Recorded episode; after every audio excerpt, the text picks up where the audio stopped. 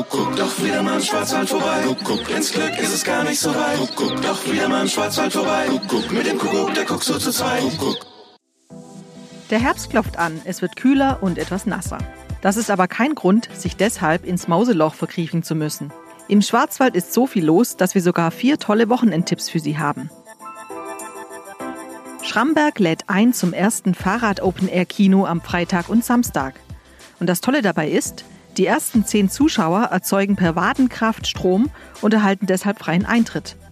Karten- und Sitzplatzreservierungen gibt es im Auto- und Uhrenmuseum. Bei gutem Wetter findet das Kino auf dem Parkplatz statt, bei Regen im Museum. Radfahren und Weingenuss. Wie gut diese Kombination zusammengeht, können Sie am Samstag beim Aktionstag Wine and Bike erleben. Über 100 Weingüter, Winzergenossenschaften und Gastwirtschaften entlang des Badischen Weinradwegs laden ein. Und wenn Sie das Regenwetter abschreckt, unser Tipp, ein wenig Nieselregen kann nach dem Weingenuss für einen kühlen Kopf sorgen. Klassikfans aufgepasst. In Bad Liebenzell wartet am Sonntagabend ein musikalischer Hochgenuss auf Sie. Im Wassermuseum Meisenbacher Sägmühle wird Schuberts Forellenquintett aufgeführt. Tickets gibt es nur nach Voranmeldung. Alle Infos finden Sie auf www.wassermuseum-liebenzell.de.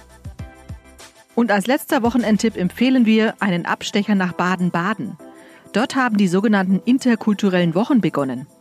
Am Sonntag wartet ein Kreativworkshop zum Thema Labyrinthe und ein großer interkultureller Gottesdienst auf Sie.